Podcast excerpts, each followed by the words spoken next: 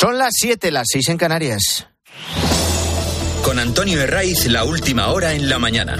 Cope, estar informado.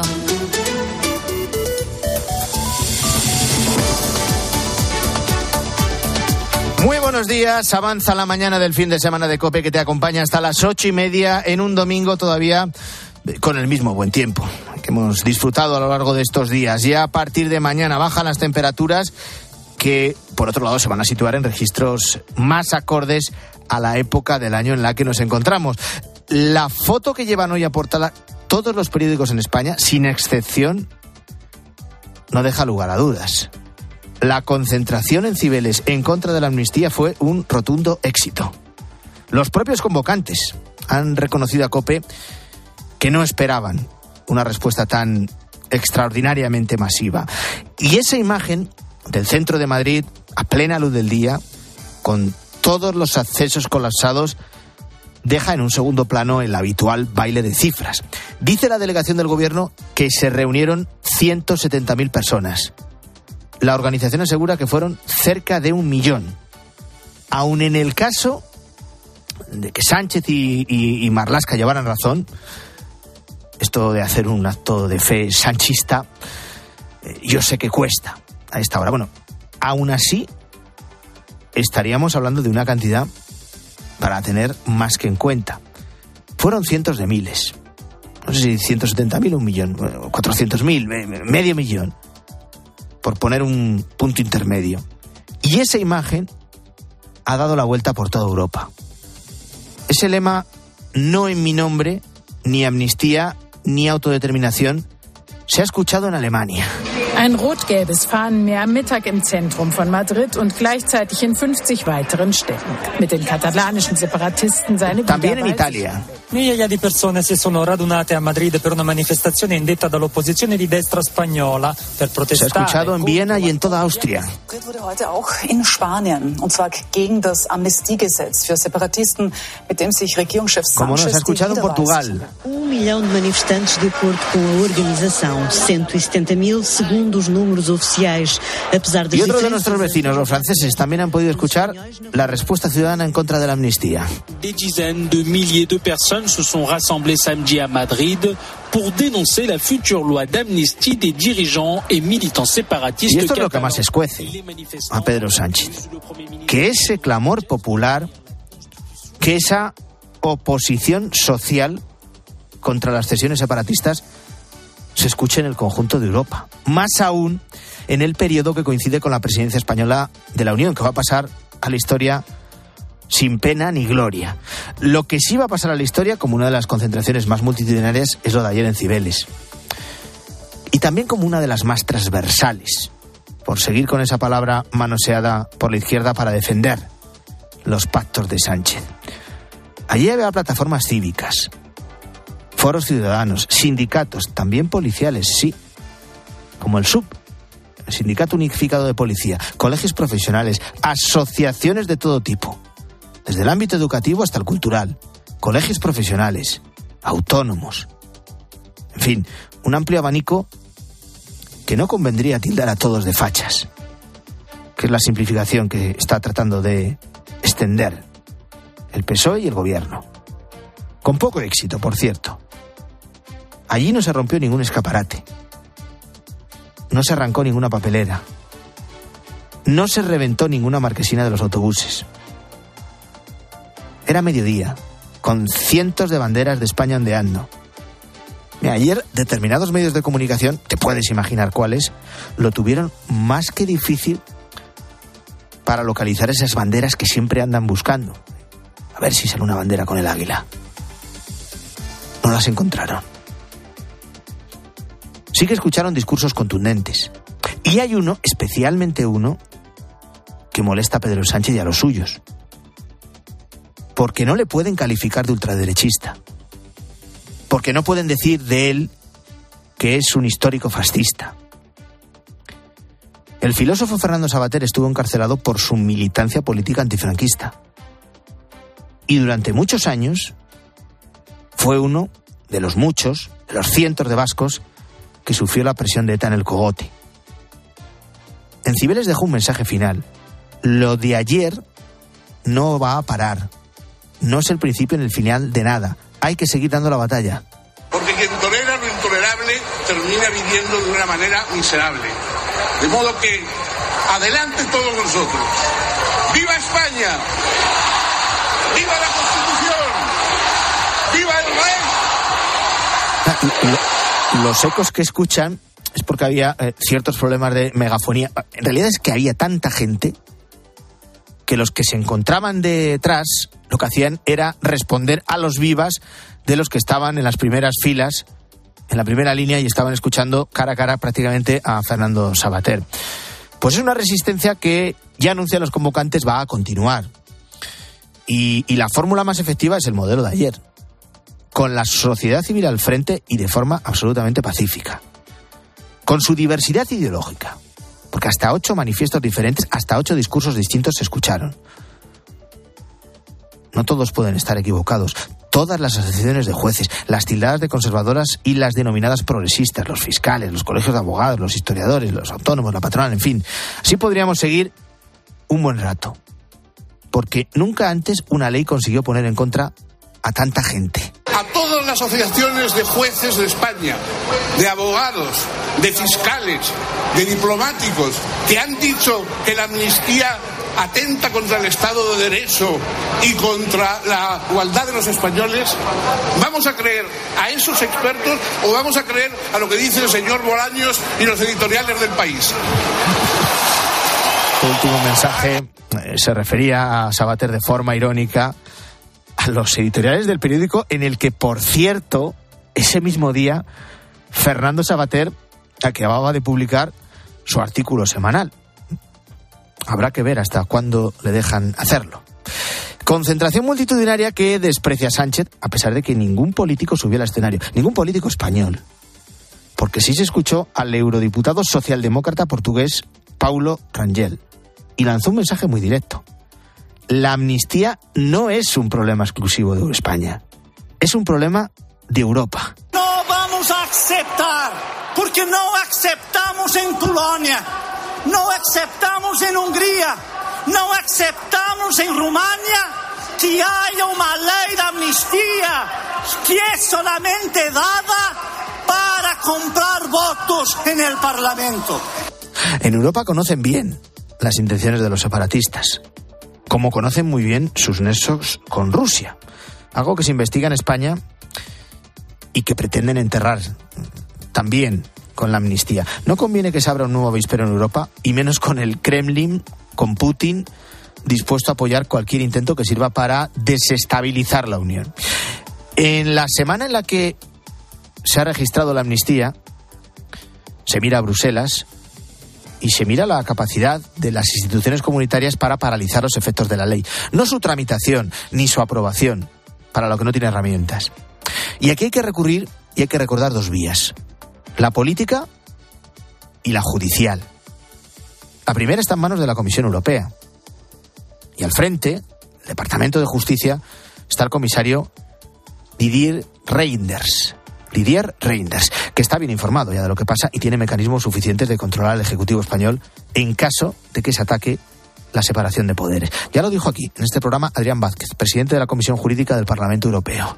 Lo hemos visto hace poco con la carta del comisario Reinders, que eso define un antes y un después, primero en la imagen de nuestro país en la Unión Europea, en la imagen del propio señor Sánchez y también en la posición de un país que siempre hemos respetado los tratados. Y en el caso de que esta vía fallara, está la judicial. Cualquier juez del Supremo puede preguntar al Tribunal de Justicia de la Unión Europea si esta ley de amnistía, si todo eso del lawfare incumple o no las normas comunitarias.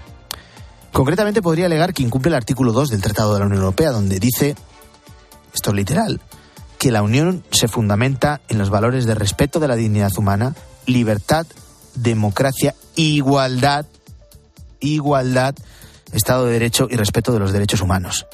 Lo cuenta Cope Rodrigo Deza, que es profesor de Derecho Procesal de la Universidad CEU San Pablo. Adicionalmente, se puede plantear también una cuestión prejudicial ante el Tribunal de Justicia de la Unión Europea cuando ese desajuste de la norma de aplicación, eh, en el caso concreto, pudiera ser contrario a la normativa europea y, a los tratados eh, suscritos en el seno de la misma. Volviendo a la movilización de este sábado, uno de los mejores termómetros para calibrar el resultado, si fue un éxito o fue un fracaso, es escuchar al que han elegido en el PSOE para analizar, para valorar este acto. Y viendo lo que ha dicho el portavoz socialista Pachi López, como reduce todo a Fijó y Sánchez, llegamos a varias conclusiones. Que haya una manifestación tan masiva contra el presidente y sus pactos preocupa. Y también inquieta que la imagen se haya propagado por toda Europa. Así que Pachi López en esta ocasión tuvo que tirar de oficio. El mensaje estaba claro. Hay que decir que todos los que estuvieron en Cibeles eran ultraderechistas. Ya, pero es que, a ver, eh, eh, eh, Pachi López, es que no hemos encontrado ninguna bandera de las que nos gusta casi más que a los que las portan. No pasa nada.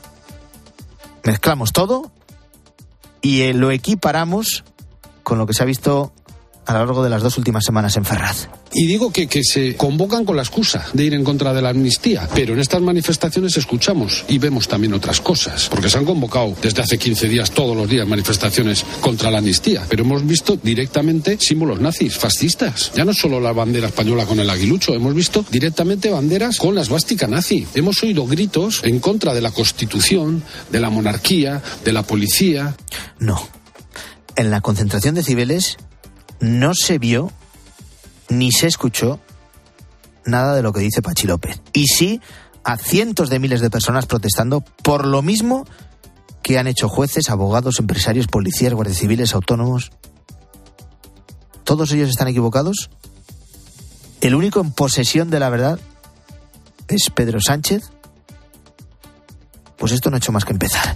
Están pasando más noticias y te las cuento con Luis Calabor. Escuchas La mañana. A la Gresca. Podemos mantiene el pulso con Sumar para imponer el ministro que quieren que forme parte del gobierno de Sánchez como cuota morada. Insisten en que siga Irene Montero como ministra de Igualdad y no descartan romper con la coalición de Yolanda Díaz. Tragedia. Un joven ha fallecido y otros dos han resultado heridos muy graves en un accidente en Villaspesa, en Teruel, después de que su vehículo se saliese por el margen izquierdo y el coche acabase volcando. Se investigan las causas del siniestro. A votar. Los argentinos deciden hoy si quieren que les gobierne el izquierdista y peronista Sergio Massa o el ultraliberal Javier Milei. Las encuestas auguran un resultado muy ajustado y no definen quién será el nuevo ocupante de la Casa Rosada.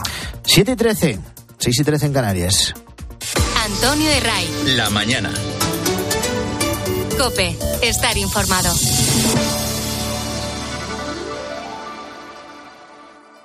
Prometo, por mi conciencia y honor, cumplir eh, fielmente las obligaciones del cargo de presidente del Gobierno. ¿Y ahora qué?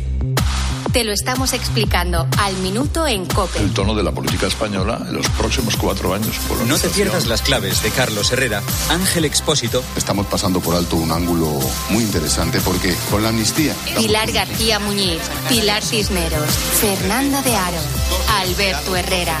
También en cope.es y en redes sociales.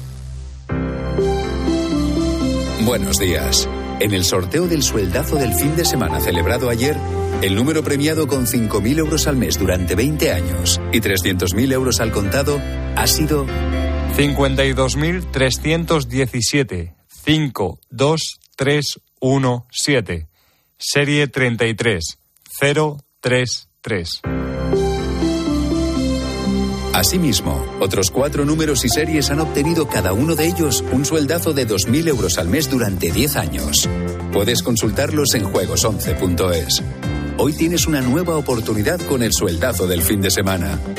Disfruta del día. Y ya sabes, a todos los que jugáis a la 11, bien jugado.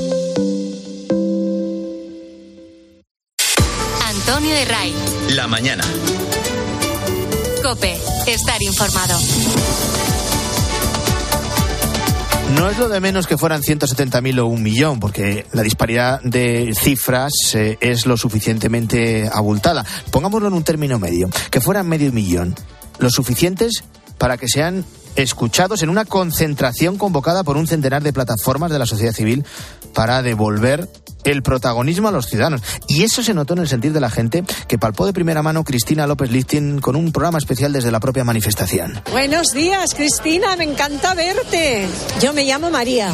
La verdad que lo hacemos con gusto. Con gusto. ¿Por qué viene usted, Martín? A Europa. Que tome nota Europa de esto. Para que veas lo valiente que somos españoles. Bueno, aparte de Fernando Sabater, al que hemos escuchado, parte de su discurso, también intervinieron otros intelectuales que no son precisamente ultra, ultraderechistas, y así lo atestigua su, su, pasado. Escuchamos al escritor Andrés Trapiello.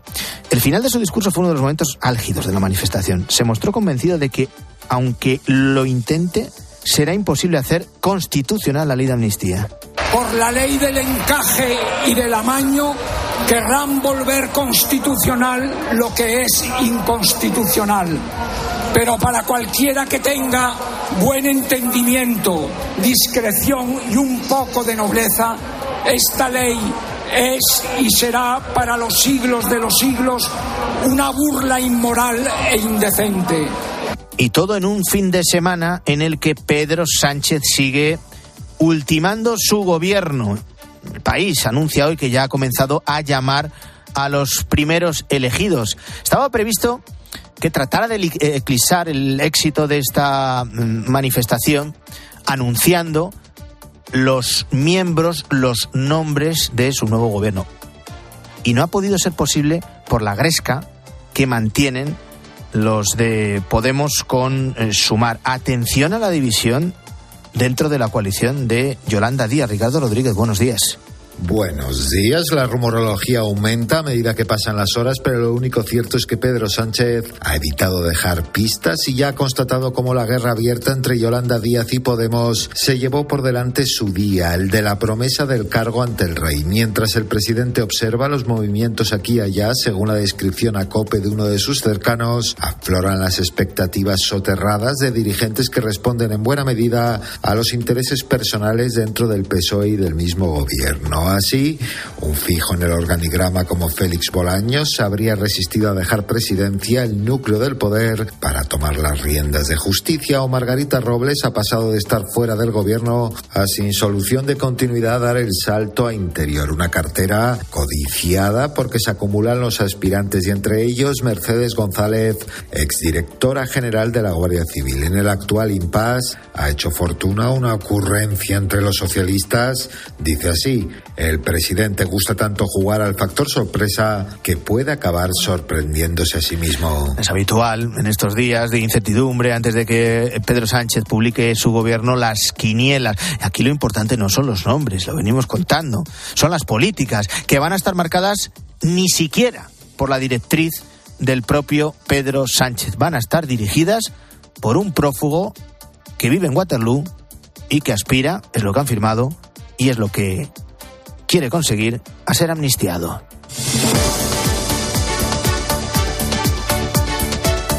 Esta misma semana la Unión Europea daba un respiro a los agricultores españoles. La Comisión ha prorrogado durante 10 años el uso de glisofatos en los campos. ¿Qué es esto? Se lo hemos preguntado a Jorge Alcalde, divulgador científico de COPE. Los glifosatos son unos herbicidas de amplio espectro que se utilizan en la agricultura para eliminar eh, malas hierbas e incluso algunas hojas de arbustos que no son convenientes para el desarrollo de ciertos cultivos. Y su método de acción es que inhibe una enzima fundamental para el crecimiento de estas plantas, de estas, de estas malas hierbas. Glifosatos. Es por eso por lo que eh, esto es buena noticia para nuestros agricultores, porque sin estos herbicidas de amplio espectro no podrían sacar sus cosechas adelante. Hablamos un, sobre todo de la producción. Esta prohibición iba a entrar en vigor de manera efectiva el próximo 15 de diciembre. Sin embargo, a falta de un acuerdo mínimo entre los países, la propia Comisión ha tomado la decisión de prorrogar este final hasta dentro de 10 años para permitir que los agricultores encuentren alternativas menos contaminantes para sus producciones.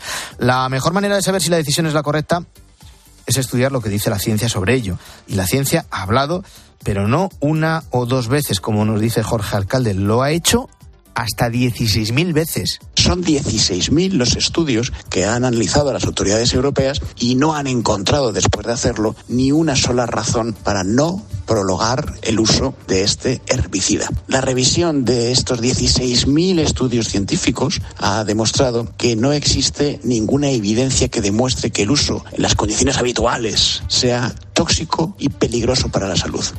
España siempre ha estado a favor de usar estos glifosatos, estos herbicidas en nuestras cosechas. Sin embargo, los ambientalistas hacen referencia a un informe del año 2015 de la Organización Mundial de la Salud en el que se establecía que los glifosatos eran agentes cancerígenos. Pero eso sí, en el grupo 2A, donde comparte clasificación con, por ejemplo, el té caliente. Este grupo 2A es un grupo en el que están también, por ejemplo, beber café, o tomar mate, o tomar té muy caliente. Es decir, que la, el riesgo del uso convencional de los glifosatos podría ser el mismo que el riesgo de tomar té muy caliente. Es obvio que eso no es motivo para evitar que un elemento tan imprescindible para el desarrollo de la agricultura se pueda seguir utilizando. ¿Qué dicen los agricultores sobre todo esto? Se lo hemos preguntado aquí en COPE a José María Castilla, que es representante de la Asociación Asaja en Bruselas. ¿Cuál es su conclusión? Que al final esta decisión la pagaremos los consumidores. La no utilización de estos productos fitosanitarios produciría un aumento de alrededor de un 20% y claro, no sé si esto sería lo más conveniente para eh, los ciudadanos europeos en un momento de incertidumbre que tenemos con la subida de, los costes de producción, una inflación disparada. Pues eso, lo hubiéramos pagado de no haberse ejecutado y consumado esa prórroga de 10 años. Ahora bien, están abiertos a atender esas reivindicaciones de ambientalistas y de ecologistas y piden alternativas. Nosotros no queremos decir que estamos en contra, pero sí queremos una alternativa sobre la mesa. Entonces hay tres reivindicaciones históricas, un presupuesto para conseguir esa transición, mayor tiempo, nosotros hablamos eh, de una cifra más cercana al 2040. Y luego, por supuesto, las alternativas que ustedes mencionaban. Eh, se está debatiendo en este mismo momento el uso de, biotecnología, pero todo esto está en paralelo. Y si no se saca un expediente, no tiene ningún sentido Pues hacer esta prohibición. Pues quédate con ese dato que es una muy buena noticia para los agricultores españoles. La Unión Europea mm, les da un respiro. La Comisión prorroga durante 10 años el uso de glifosatos en los campos. Y ahora nos vamos a situar bueno, en uno de los pueblos más bonitos mm, de la provincia de Cádiz. Y mira que tiene eh, pueblos eh, preciosos, Cádiz. Eh, en concreto, en, en, en Vejer, en Vejer de la Frontera. Allí tienen problemas con el agua. Mm, Problemas entre comillas, porque llevan desde hace más de un año, desde septiembre de 2022, sin recibir ni un solo recibo de agua y por tanto tampoco sin pagarla. Están diciendo que va a venir una bestialidad de agua, pues yo no sé cómo la vamos a pagar. Lo que tienen que hacer es que lean el contador todos los meses. Aunque yo te digo que, que yo mando fotos y se la mando yo a las aguas para que me. con la lectura actual. Y a raíz de ahí de la lectura que ellos hacen con la foto que yo mando, eh, me facturan. Escuchamos a Juanma. Le saca una foto a su contador y, y la envía para no acumular más deuda. Y esa es la gran preocupación de muchos ahora en Vejer. Imagínate el gasto de agua, eh, no sé, de una peluquería a lo largo de 365 días. A José Antonio, otro vecino de Vejer, de esta localidad gaditana, le acaban de llegar los primeros recibos, pero es que son del año pasado. Están cobrando todavía los recibos del año pasado. Y hasta que no se ponga al día, creo que hay cerca de un año eh, lo que hay de diferente. En un principio a mí me han cobrado el mes pasado y este, pero los dos recibos del quinto trimestre del año pasado. Eh, yo fui allí a Diputación y me dijeron, a la oficina de Diputación, me dijeron, cuando ya empiecen a medir, que vamos, cuando ya se pongan a, al día, que al día por febrero o marzo del 2024, es cuando tú ya a lo mejor andas día. Así están los vecinos, unos mandando las fotos ellos mismos de sus contadores, otros pagando recibos del año pasado y muchos temiendo que esa deuda se acumule. Algunos dirán, oye, no me llega el agua, pues no la pago, eso que me evito. No, no, no. Les va a seguir llevando. El motivo, a que no lo hemos contado, ¿cuál es el motivo de estos retrasos? Una jubilación. La persona que se encargaba de ir a Vejer de la frontera y hacer la lectura de los contadores ha dejado de trabajar y la empresa, dicen, no ha podido contratar a un sustituto en todo este tiempo.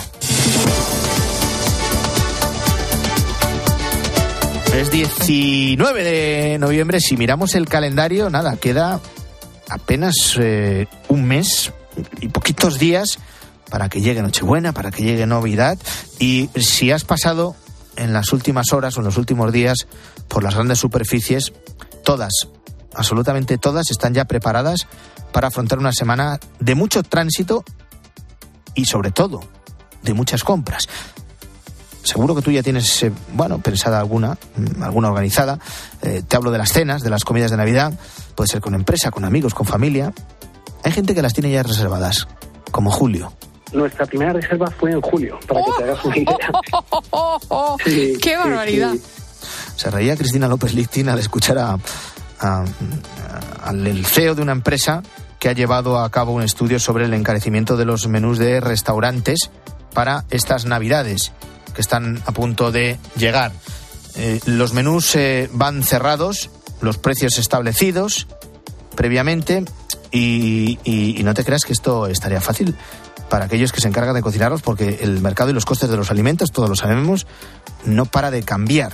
Ahora mismo mm, la inflación se encuentra en el 3,5% y esto hace que a nosotros el menú de la cena de Nochebuena nos salga más caro como nos confirma Juanjo. Ha subido, ha subido. O sea, normalmente ya en estas fechas pues sube de media respecto al año normal o fechas normales, pero respecto al año pasado además ha subido un 10%. De nuestra cartera de restaurantes con los que trabajamos, el año pasado eran 52 euros la media del menú de Navidad y este año está en 57,10.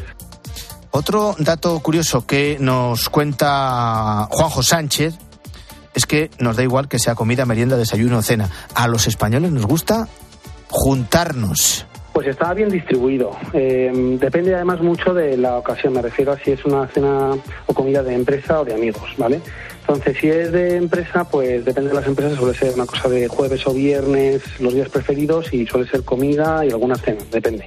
Ahí sí está distribuido, pero con los amigos es en fin de semana y suele ser también comida. Bueno, pues nos avisa el dueño de esta empresa de, de restauración que si tienes pensado salir a comer durante o a cenar con tus amigos, con la empresa a lo largo de estos días, vaya reservando, porque todos los restaurantes van a estar con el cartel de completo. Antonio de Ray. La mañana. Escuchas Cope. Y recuerda, la mejor experiencia y el mejor sonido solo los encuentras en cope.es y en la aplicación móvil. Descárgatela. ¿Sabes lo que se lleva? Se lleva la repostería sin, sin huevo. Con Yolanda, claro. Solo con Yolanda los bizcochos, las magdalenas, todos los dulces salen esponjosos y suaves. Y todo sin huevo. Por eso con Yolanda, la repostería sin huevo está de moda. Yo, Yolanda, es lo que se lleva. En la sección de harinas de tu súper. Nos encontrarás en todas las redes sociales. ¿Por qué las cosas que más valoramos las decimos despacio? Os venís a casa, preparo un picoteo, abrimos un viñal y Los momentos que valen deberían durar más. Viñal Bali, por las cosas que valen. El seguro de hogar de línea directa ahora también se ocupa de todo lo importante en caso de que ocupen tu vivienda, para que estés tranquilo cuando no estás en casa. Te acompañamos durante todo el proceso, sí, sí, de principio a fin, desde la asistencia en las gestiones jurídicas hasta la rehabilitación de tu vivienda una vez recuperada. Cámbiate y te bajamos el precio de tu seguro sí o sí. Llama al 917-700-700 o ven directo a lineadirecta.com. El valor de ser directo. Soy de legalitas porque me sale a cuenta. Como cuando consiguieron que me devolvieran el dinero de aquella compra online que llevaba semanas reclamando. O cuando lograron que la compañía aérea me reembolsara 1.700 euros por la cancelación de dos vuelos. Hazte de legalitas y siente el poder de contar con un abogado siempre que lo necesites. Llama ahora al 900 100 662. Ofertón. Super promo. Compra ya. Super descuento. Calma. No dejes que te estresen. Porque en Justel tenemos un buen precio todo el año. Fibra y dos líneas móviles por 39.95, precio definitivo. Sí, sí, definitivo. Que no sube a los tres meses. Así que llama a Justel al 1510 y relájate. Aquí tiene, señor, su cuenta. No, no, ya me la darás en 2024. Solo en los 10 días Nissan, llévate un Nissan con entrega inmediata y no lo pagues hasta abril de 2024. Vende el 15 al 25 de noviembre a tu concesionario Nissan y aprovecha las mejores ofertas antes de que se acaben. ¿Y tú? ¿Por qué necesitas fluchos? Porque es tiempo de pensar en lo que te gusta, en la moda que te hace sentir vivo, chic, casual, sport. Nueva colección de otoño-invierno de fluchos. La nueva moda que viene y la tecnología más avanzada en comodidad unidas en tus zapatos. ¿Y tú? ¿Por qué necesitas fluchos? Fluchos. Comodidad absoluta. Los fines de semana en la radio. Empieza España. ¿eh? El deporte con Paco González, Manolo Lama y el mejor equipo de la radio deportiva. Has dado en el clavo. Los fines de semana todo pasa en tiempo de juego. Todo pasa en Cope.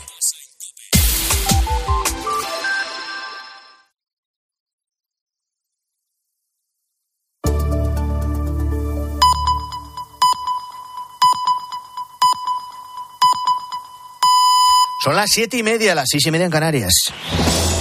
Con Antonio Herraiz, la última hora en la mañana. Cope, estar informado.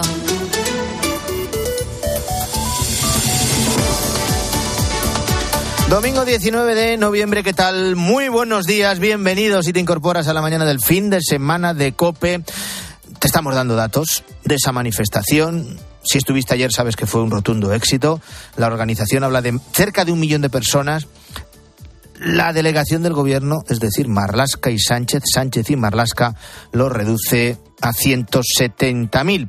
En todo caso, se mira a Europa y es una imagen que ha dado la vuelta al continente. Enseguida te doy más detalles de esta movilización. Antes déjame que le dedicamos, eh, bueno, eh, seguro que mm, ya estás eh, bombardeado por todos esos mensajes que te acercan al Black Friday. Se celebra el 24 de noviembre, aunque en realidad la campaña de ofertas ya ha empezado. ¿Qué productos son los más buscados por los consumidores? Fundamentalmente juguetes, elementos de electrónica y ropa.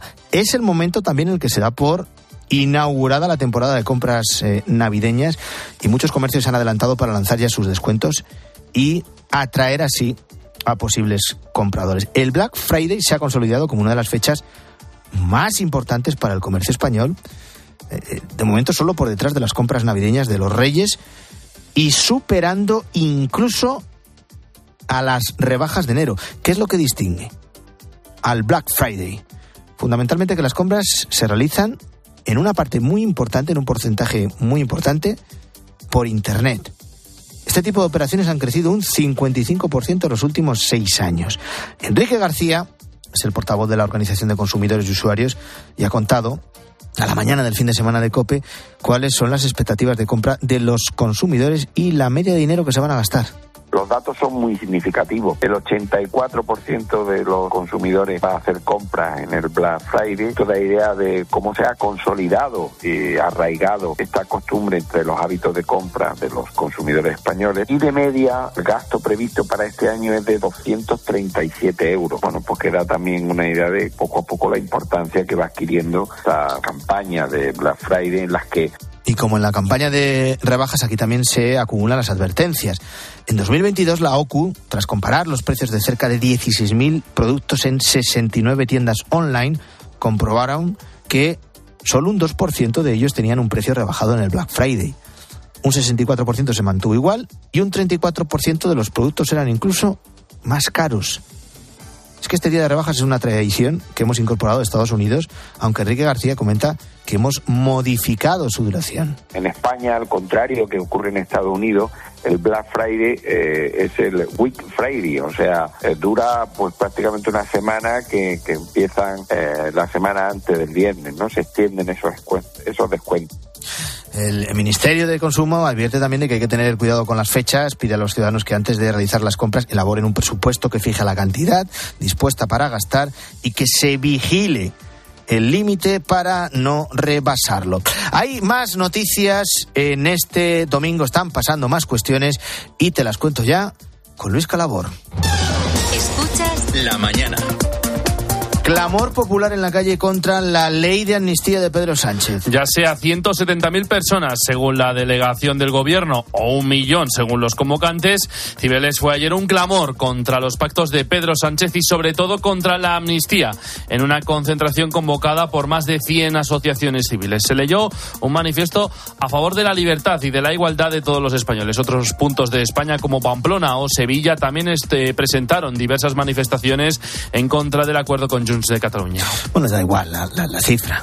Fue masiva y fue un éxito y estuvo muy por encima de esos 170.000 que asegura la delegación del gobierno en Madrid. Argentina vive hoy unas elecciones clave con la inflación disparada. Más de 40 millones de argentinos están llamados a decidir en las urnas en el balotaje entre el ministro de Economía Sergio Massa, peronista, y el libertario Javier Milei. Las encuestas dan una ligera ventaja a Milei, pero la incertidumbre es protagonista en esta jornada electoral con una Argentina que sufre una inflación del 140% interanual una inflación de la que ha sido ministro de Economía Sergio Massa. Los bombardeos de Israel sobre la franja de Gaza se intensifican y, dejan decenas de muertos. Esta madrugada, un ataque a un convoy de médicos sin fronteras ha dejado un muerto y un herido. Horas antes, Israel ocupó el hospital Al-Sifa y provocó que centenares de personas heridas y enfermas tuviesen que abandonarlo sin remedio alguno. Más tarde, dos escuelas refugio de varias familias fueron atacadas en los puntos de Al-Fakora y Tal al-Zatar eh, con decenas de muertos. Además,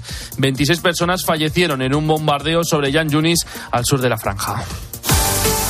Y ahora mismo está ocurriendo, está teniendo lugar el Gran Premio de Fórmula 1 de Las Vegas, Manu Pérez. Sí, Antonio, y malas noticias en estas primeras vueltas. Sainz y Alonso ocupan las posiciones 14 y 15 tras una salida accidentada. Recordamos que puede seguir la carrera con la narración de Carlos Miquel por Cope Más. Y esta noche, a partir de las 9 menos cuarto, España recibe a Georgia en el estadio José Zorrilla en el último partido de clasificación para la Eurocopa. Los de Luis de la Fuente dependen de sí mismos para ser primeros del grupo si ganan el, en el, ah, si ganan el encuentro. En MotoGP, carrera del Gran Premio de Qatar a las 6 de la tarde. Jorge Martín buscará reducir todavía más la ventaja con Bañaya después de haber ganado ayer la sprint y colocarse a solo 7 puntos de liderato. Y en tenis final de la Copa de Maestros entre Sinner y el número uno Novak Djokovic que ganó ayer Alcaraz en dos sets. Y recogemos, Guillermo Vila, lo que cuentan hoy los periódicos de la concentración de ayer en Madrid. Bueno, pues no es mi nombre, era el lema de la multitudinaria concentración que hoy leemos efectivamente en la prensa. No somos siervos, somos ciudadanos libres e iguales, afirmó el filósofo Fernando Sabater. Lo leemos en ABC, que también se hace eco de uno de los nuevos lemas que se vio ayer por las calles de Madrid, ese me gusta la fruta. Apunta el mundo que nada más comenzar el acto se produjo una gran ovación a Alejo Vidal Cuadras. Los indignados sienten la fuerza de una promesa mesa. Apunta este diario en referencia a las palabras del eurodiputado portugués Paulo Rangel. Europa está con vosotros.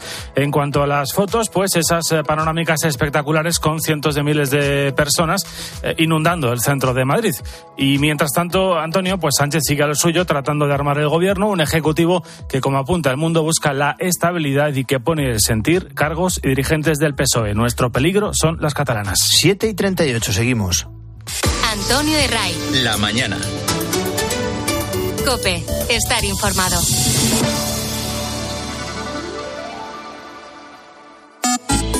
¿Y tú piensas? Escríbenos en Twitter, en arroba cope y en facebook.com barra cope. Sabemos lo importante que es sentirse acompañado. Por eso en CaixaBank ahora cuentas con un préstamo para hacer realidad tus ilusiones. Solicítalo desde el móvil o a través de tu gestor. Infórmate en caixabank.es.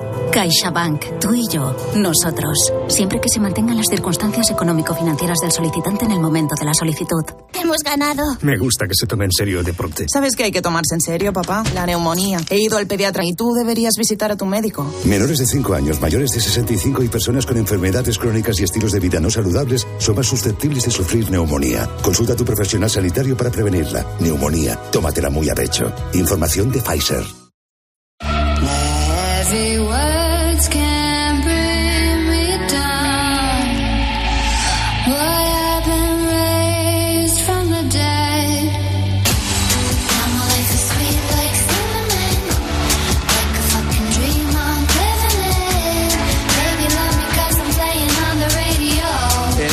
Fin de semana de COPE quiero que escuches a María Teresa. Es la presidenta de una asociación de discapacitados de Madrid. Atienden a personas afectadas por un trastorno límite de la personalidad. María Teresa, a través de pisos, ayuda a estas personas a reinsertarse en la sociedad. El piso es propiedad del IDIVA y nosotros lo alquilamos para eh, la asociación, para meter a personas allí que necesitan tener como un puente entre una hospitalización un poco larga y luego salir a la calle, para que de alguna manera se acostumbren a vivir mm, como tú y como yo para que vayan a la compra, para que puedan saber más o menos los gastos que pueden tener. O sea, es un poco la manera de, de enseñarles a vivir. Bueno, está aquí todo perfecto, pero un día María Teresa descubrió que el piso al que iban a entrar nuevos inquilinos fue ilegalmente ocupado durante los meses de verano cuando permanecía vacío. Nosotros este piso lo tenemos siempre eh, ocupado con personas que además vienen del hospital clínico. El hospital se ocupa de mandarnos a la gente y nosotros nos ocupamos de lo demás. Y cuando en el mes de septiembre volvemos para acondicionarlo, porque yo que sé, hay que limpiarlo para que entre con todo limpio y curioso, cuando vamos a meter la el llave en la cerradura no funciona. Empezamos a oír un, follón del demonio dentro, unos gritos de una señora que estaba, yo que sé cómo estaba, de perros. Bueno, aquí hay un lío. Y entonces la pregunta decimos que qué hace ahí dentro, que el piso no es de ella. ¿Cómo que no? Claro que es mío, señora, que no es de usted. Que aquí no entra nadie porque como entren, digo, madre mía de mi vida. Bueno, lo primero que hizo María Teresa, te lo puedes imaginar, lo haríamos todos, fue acudir a la policía.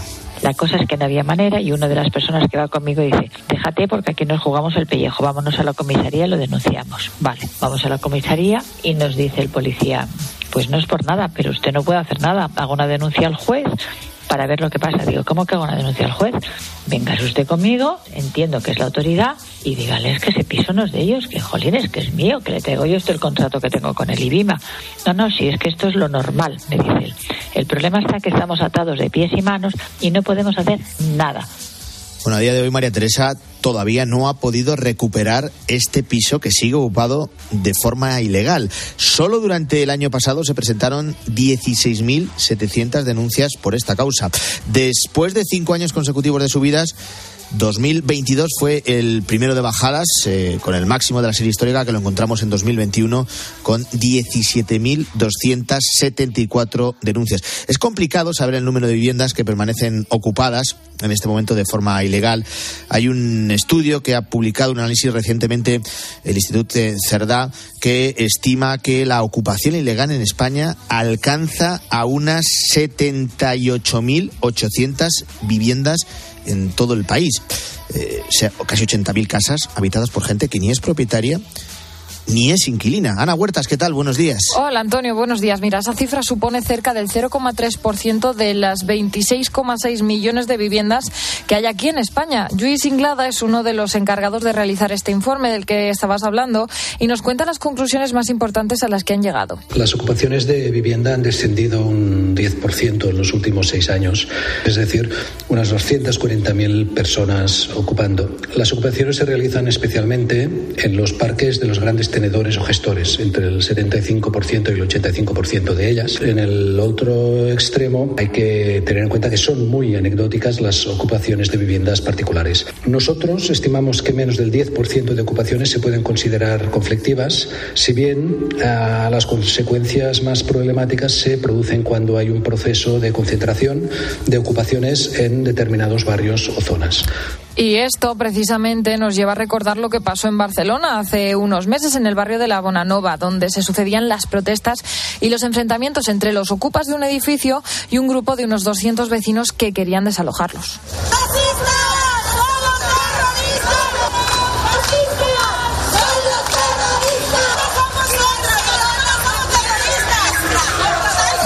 Pues aún este problema no creas que se ha solucionado. De hecho, los ocupas han convocado nuevas movilizaciones para evitar la próxima fecha de desalojo, que es el próximo 30 de noviembre.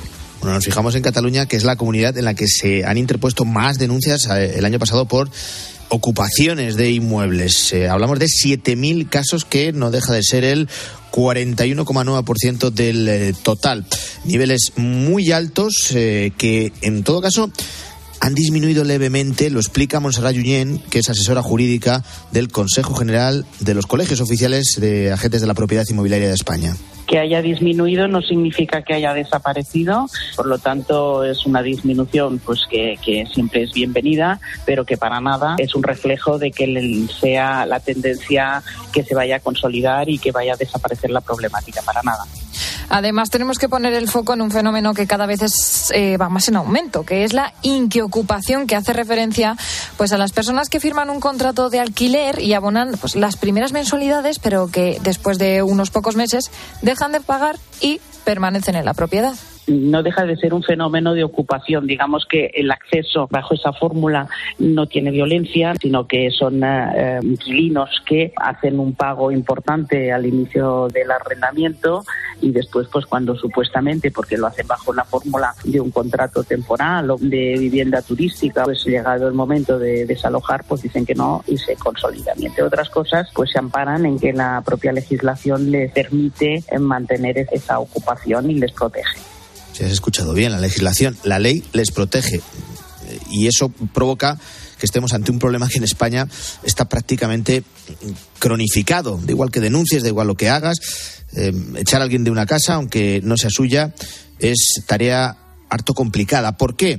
Pues nos da las claves Monserrat Junien. Tenemos un marco legislativo pues que a esas situaciones les da cierta protección y especialmente a día de hoy, como consecuencia de la modificación del marco procesal del desahucio que ha incorporado la nueva ley de la vivienda. El derecho al acceso a la vivienda no es un derecho fundamental, es un mandato que la Constitución hace a los poderes públicos crear las condiciones adecuadas para que los ciudadanos puedan acceder a una vivienda digna. Y estamos confundiendo, diciendo constantemente que el acceso a la vivienda es un derecho fundamental. No, es un derecho objetivo que la Constitución encomienda a los poderes públicos. Y todo lo que estamos haciendo en, el ámbito normativo es trasladar ese mandato que está dirigido a los poderes públicos al sector privado. La Constitución dice que es mi problema, pero lo arreglas tú, que eres el propietario. Te recuerdo que en esa nueva ley de vivienda de la que nos habla Montserrat aparecen los siguientes dos puntos en cuanto a desahucios.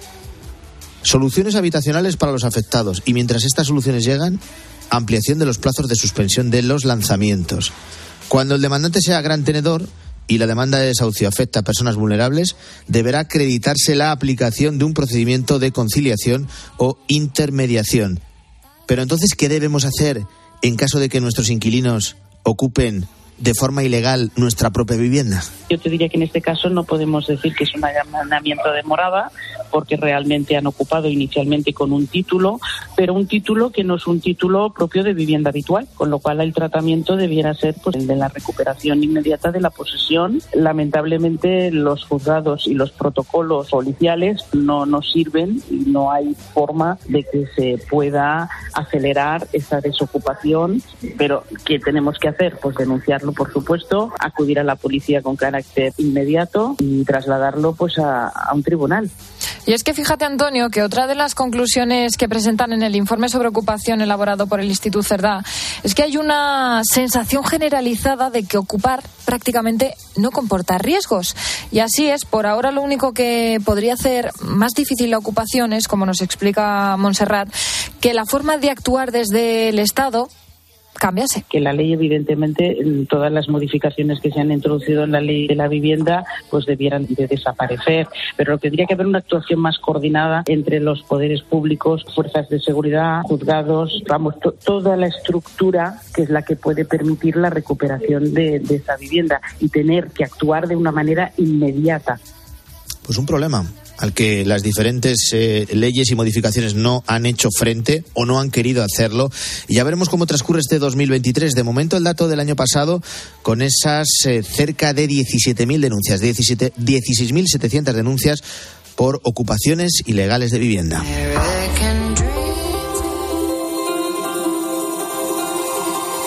Ha sido parte del discurso de investidura de Pedro Sánchez, las elecciones en Argentina de este domingo y el deseo de nuestro presidente del gobierno de que gane el peronista Sergio Massa.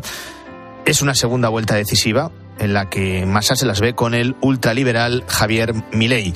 La primera vuelta la ganó Massa y todo apunta a que en esta votación final el que consiga eh, la victoria lo hará con una ventaja muy corta. Los sondeos últimamente muy poco fiables, también en Argentina, no aclaran quién será el ganador en esta segunda vuelta. A muchos argentinos no les gusta ninguno de los dos candidatos. Los principales retos del próximo presidente argentino eh, serán la deuda y la inflación que atentos ahora mismo en Argentina ronda el 140%. Milei se ha ido haciendo paso y ha logrado llegar a la segunda vuelta de las presidenciales por el cansancio, vamos a decirlo así, de los ciudadanos argentinos con los políticos tradicionales. Si gana mi ley, eh, será probablemente el fin definitivo del kirchnerismo, pero con la incógnita del rumbo que tomaría el nuevo presidente que es verdad ha moderado el tono en la campaña previa a esta segunda ronda de votaciones, ha suavizado su mensaje. En el debate entre los dos aspirantes esta semana, Milei acusó al actual gobierno de cometer un crimen de lesa humanidad durante la pandemia por atacar el derecho de propiedad. Si un mentiroso dice que alguien es un mentiroso, ese que está siendo acusado es el que dice la verdad. Digamos, porque si vos fueras Pinocho ya me hubieras lastimado. Y Sergio Massa prometió la creación de dos millones de nuevos puestos de trabajo. Javier, si tenés alguna prueba de algún delito que yo haya cometido, el lunes te espero en tribunales. Y si no, retrátate. Porque me parece que lo que no podés caer es en la chicana berreta que y aquí en este punto hay que decir que una de las candidatas que quedó fuera fue Patricia Bullrich, conservadora, eh, partidario del expresidente Macri y ha pedido el voto para Milei. Son unas elecciones decisivas y en la mañana del fin de semana de COPE las vamos a analizar con Pablo Viderbos, que es profesor de sociología en la Universidad de Salamanca y antiguo profesor de relaciones eh, internacionales de la Universidad Pontificia. Profesor, ¿qué tal? Muy buenos días. Buenos días, muchas gracias por la invitación. Un placer estar con vosotros hoy. Gracias por acompañarnos. ¿Hay un favorito en esta segunda vuelta de las elecciones en Argentina o no? Porque yo lo decía al principio, eh, los sondeos últimamente mm, son poco fiables también en, en, en Argentina. ¿Hay un favorito o no? No existe a día de hoy un favorito. Inmediatamente luego de la primera ronda, es verdad que en muchas encuestas más aparecía bajo el efecto de lo que se llama el carro ganador. Emergía como quien ganaría en el balotaje en la segunda ronda. Luego, las semanas posteriores, eh, obtiene nuevamente cierta ventaja Javier Milei y es verdad que recientemente, luego del debate que allí es obligatorio por ley, Massa pareciera que va medio punto, un punto por encima, siendo este la media de todos los sondeos. Eh, es una elección muy cerrada, es una elección en la que está en juego el modelo democrático y las maquinarias de ambas coaliciones, de ambos sectores se han puesto en marcha para generar miedo la una en torno a la otra. Es verdad que en las últimas semanas distintas corporaciones o sectores sociales se han manifestado abiertamente en contra de Javier Milei por lo que podría representar su llegada al poder en materia de pérdida de calidad de la democracia. Si lo miramos con la visión eh, estrictamente de cómo conocemos la derecha y la izquierda aquí en España, no podemos eh, establecer esa dicotomía con los dos candidatos porque nos llevaría a errores. Por eso le voy a preguntar qué diferencias hay entre Sergio Massa y Javier Milei. Sergio Massa es un político profesional, es una persona que está en política en torno ya hace 30 años, ha pasado por distintos partidos políticos, él nace en un partido de centro liberal y luego pasa al peronismo. Y dentro del peronismo eh, ha habido momentos en donde ha coqueteado más con las familias de izquierda y en otros momentos con familias mucho más centradas dentro del peronismo. Javier Milei es un producto de los medios. Él es una persona que trabajaba en una corporación, en una multinacional argentina, como economista, produciendo informes eh, para lo que es esta corporación y en algún momento da el salto a los medios de comunicación y ciertamente a partir de cierta verborragia, de cierto estilo en el que él usaba los gritos para llamar la atención, se hace una figura en redes sociales, no solo en la Argentina, sino también en otros países de lengua castellana. Javier Milei forma parte de la familia de los que hoy podemos llamar libertarios. Sus ideas son semejantes a las que en su día propuso Bolsonaro en Brasil, Cast en Chile, eh, Manini en Uruguay. Pero también es verdad que en torno a Javier Milei se encuentran otros grupúsculos de eh, familias políticas, como por ejemplo aquellas que están en contra de ciertos equilibrios de género en la sociedad, aquellas que desconocen la gravedad de lo que fue la última dictadura en la Argentina, eh, grupos eh, claramente en contra de ciertos colectivos inmigrantes.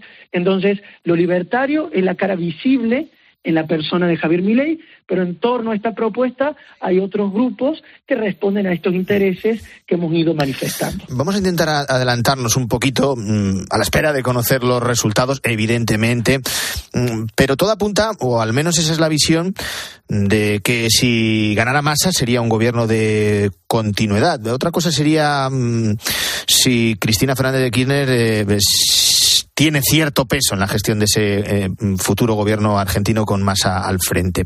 En cambio, si gana Maley, ¿qué rumbo tomará Argentina? Como bien ha sugerido, Massa evidentemente algunas líneas de continuidad en relación al kirchnerismo actual mantendrá, porque de hecho él llegaría al poder también con un piso alto que le es dado por Cristina Fernández de Kirchner y por ciertas agrupaciones juveniles lideradas por el hijo de Cristina Fernández de Kirchner. En el caso de Milei, muy probablemente se inicia una senda semejante a la que se vio en el Brasil durante los cuatro años que estuvo allí eh, Bolsonaro, políticas neoliberales, de privatización, de recorte de subsidios. Ciertamente en los últimos tiempos de campaña se ha dicho que mucho de esto no se va a hacer, pero forma parte del músculo íntimo, interno de esta coalición de grupúsculos que sobre todo se definen por estar en contra de. Eh, proponen, evidentemente, políticas liberales al extremo dentro de la familia de lo neoliberal, pero al mismo tiempo ellos se definen por estar en contra del peronismo, del kirchnerismo, del estado de bienestar, de las políticas sociales, de lo que ellos llaman la historia de los subsidios. Y claro, eh, también se han pronunciado en relación a cuáles serían las amistades a nivel geopolítico, a nivel comercial, desde el punto de vista global, y han sugerido que Argentina cortaría eh, lazos con Brasil, con China, que resultan fundamentales para muchas corporaciones económicas. Por eso es también que muchas corporaciones económicas, las últimas semanas, no solo pequeñas y medianas, sino también otras que tienen un músculo más importante, se han pronunciado en contra, algunas públicamente y otras eh, por lo bajo, para acelerar un voto anti-Milley. Algunos están apostando claramente por masa y otros al menos por un Milei que no sume votos, es decir, el voto en blanco. Bueno, pues estas son las claves y las vamos a contar aquí. Son unas elecciones decisivas de las que en España estamos muy pendientes por todos los lazos, por todos los nexos que nos unen con este país de Hispanoamérica y porque en Argentina, entre otras cuestiones, viven 268.000 españoles y aquí en España viven más de 100.000 argentinos. Elecciones eh, clave, como digo, que hemos analizado con Pablo Viderbos, que sobra decir que es argentino y por eso sabe tanto de su país que es profesor de la Universidad de Salamanca. Que tenga buen día, gracias. Gracias a vosotros, feliz jornada. Antonio de Ray. La mañana. Escuchas Cope. Y recuerda, la mejor experiencia y el mejor sonido solo los encuentras en cope.es y en la aplicación móvil. Descárgatela. Ya estaba en la edad de experimentar con los baños de agua helada. Así como de experimentar con su propio estilo. Por eso, al descubrir que podía ahorrar hasta un 45% en la semana de Black Friday de Amazon, se hizo con una depiladora de luz pulsada de Brown y ahora está listo para lucir ese torso tan trabajado. Comparte la alegría esta semana de Black Friday de Amazon con hasta un 45% de ahorro. Termina el 27 de noviembre. Más información en amazon.es. En Toyota Profesional disponemos de una amplia gama de vehículos comerciales que se adapta a todas tus necesidades como profesional. ¿Que quieres un vehículo eléctrico de gasolina o diésel? Lo tienes. ¿Que lo buscas con carrocerías modulables? Lo tienes. ¿Que necesitas una garantía de hasta 15 años? La tienes. Toyota Profesional. Profesionales que cuidan de profesionales. Este otoño, más que nunca, la montaña te llama. ¡Chiruca! A ti y a tus chirucas. Las botas súper cómodas y ligeras con forro interior Goretex impermeable y transpirable, suelas técnicas Vibram y sistema de cierre BOA. Y si llevas mochilas, calcetines o bastones chiruca, bueno, bueno. ¡Chiruca! La aventura te llama. Vamos, vamos, date prisa. Esto empieza ya. Prepárate para salir y hacer este relato tuyo. Ames a quien ames, te recibimos con orgullo. Mira a tu alrededor y respira. En esta tierra hay un beso decorando cada esquina. La experiencia más inmersiva es la realidad. Comunidad Valenciana, Mediterráneo en vivo. A ver esa foto, decir patata. ¡Hijolusa! Es que decir patata es decir hijolusa. Entre nuestra gran variedad encontrarás la patata perfecta para tu plato, siempre con la misma calidad. Patatas hijolusa. Empresa colaboradora del Plan 2030 de apoyo al deporte de base. Bodegas Los Llanos, la más antigua y con más tradición de Valdepeñas. En su cueva subterránea, la más grande de nuestro país, descansa el vino Pata Negra, un auténtico reserva Valdepeñas. En tiempos de cambio no solo importa saber lo que pasa a tu alrededor. La trata, la trata es una forma de esclavitud, la forma de esclavitud del siglo XXI. Sino también cómo te afecta. Cómo te afecta. He estado en un taller de chicas que han sido víctimas de la trata y que ahora trabajan, aprenden. María, vosotras habéis sido también víctimas de trata. Sí. Por lo tanto, sabéis casi todo. Por la eh, experiencia que hemos sufrido, mm, por desgracia o por suerte, sí. De lunes a viernes de 4 a 7, Pilar Cisneros y Fernando de Aro te ofrecen todas las claves en la tarde de Cope.